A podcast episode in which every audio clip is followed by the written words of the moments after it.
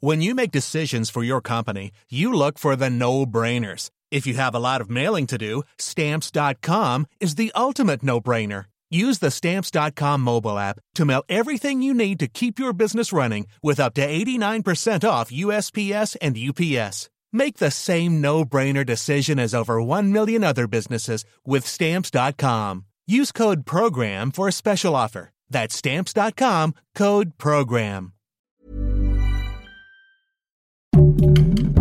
Heraldo Podcast, un lugar para tus oídos.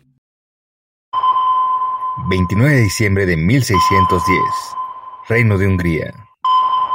La doncella había permanecido tanto tiempo encerrada en el calabozo que empezaba a perder la cuenta de los días. La muerte la rodeaba. Día y noche escuchaba súplicas, sollozos, gritos de niñas y mujeres jóvenes que eran sometidas a sádicas torturas en esa fría habitación. Todo, mientras la alta y adornada figura de la condesa las observaba de lejos, disfrutando. La prisionera no resistió más. Sus manos habían sido quemadas, su cuerpo flagelado y la sangre no paraba de brotar. Tan solo hubiera aguantado otro día, habría sido rescatada junto con las sobrevivientes. El día en que el mundo descubrió el horror que la condesa sangrienta encerraba en su castillo. Diablos, mentes serialmente trastornadas, asesinos que marcaron historias. Una producción de Heraldo Media Group.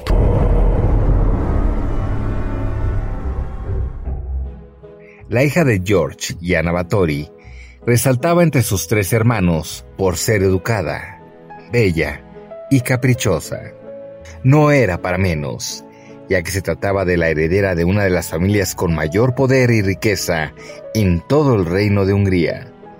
Sin embargo, los sirvientes temían cuando la niña caía al suelo y comenzaba a convulsionarse, pues estaban seguros de que se trataba de un asunto demoníaco y no de una enfermedad como la epilepsia.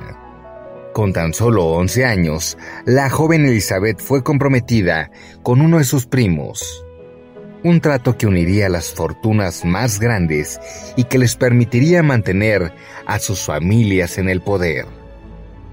Pero ella siempre quiso más. Viviendo entre las paredes del castillo de su prometido y acechada por una familia política cuyas miradas revelaban su odio por ella, la joven comenzó un amorío con uno de los sirvientes, que la llevó a una consecuencia fatídica. Un embarazo. Sin pensarlo dos veces, su suegra la encerró en otro de sus castillos hasta que dio a luz al niño que le fue arrebatado para ser desaparecido. Batori regresó a vivir con su familia política para finalmente honrar la promesa de su familia y desposar a su prometido. En el lujoso y extenso jardín del castillo se reunieron más de 4.000 invitados para presenciar cómo dos jóvenes, de 15 y 20 años, contraían matrimonio y descubrían que en realidad compartían más de lo que imaginaban. El amor por la sangre. El caballero negro no podía permanecer mucho tiempo con su esposa, ya que era usual que saliera a combatir las guerras del reino. Así que cuando Elizabeth veía a su esposo partir, dejaba que sus más obscuras ideas y deseos salieran a flote.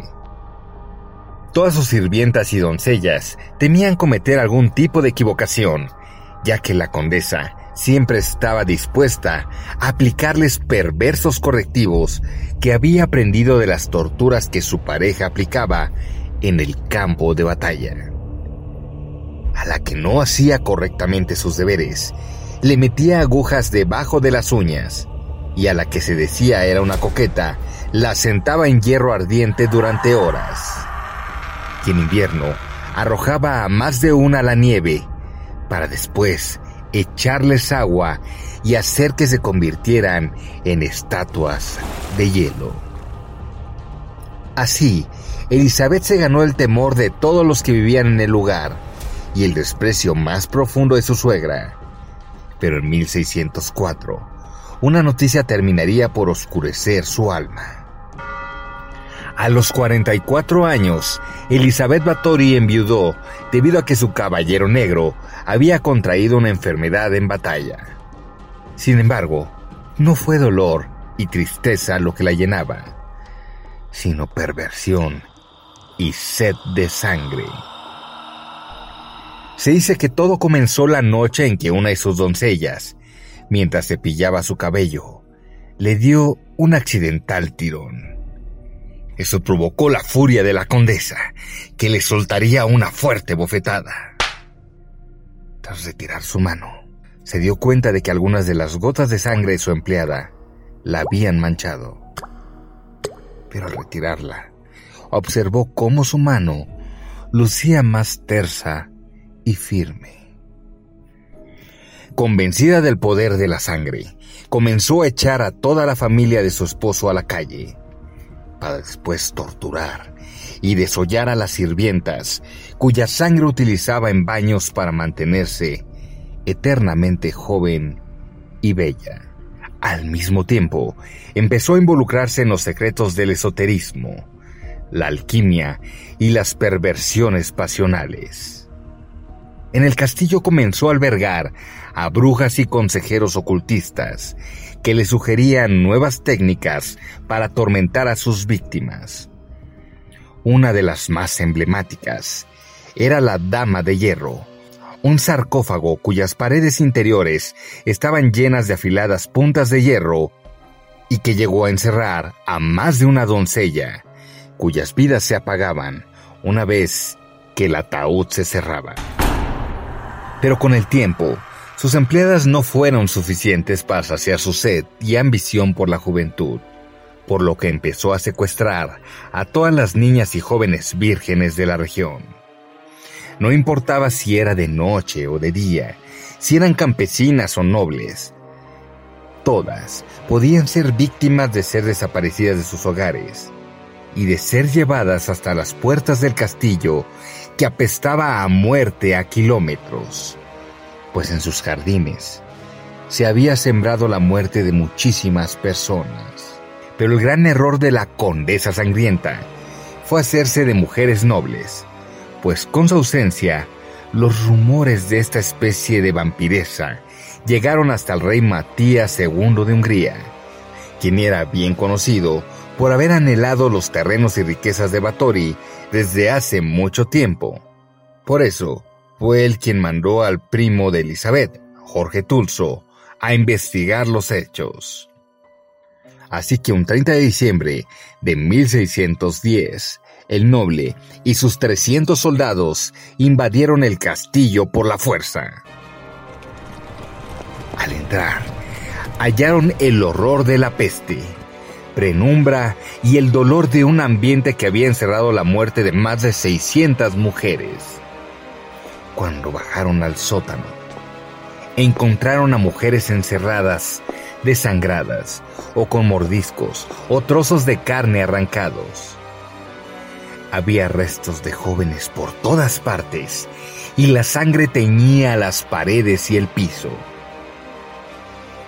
Decididos, todos comenzaron a buscar a la responsable de semejante masacre, a quien finalmente encontraron en una de las habitaciones, a punto de cometer otro de sus macabros rituales. Las pocas sobrevivientes pudieron regresar con sus familiares, mientras que Elizabeth y sus cómplices fueron llevados ante la justicia.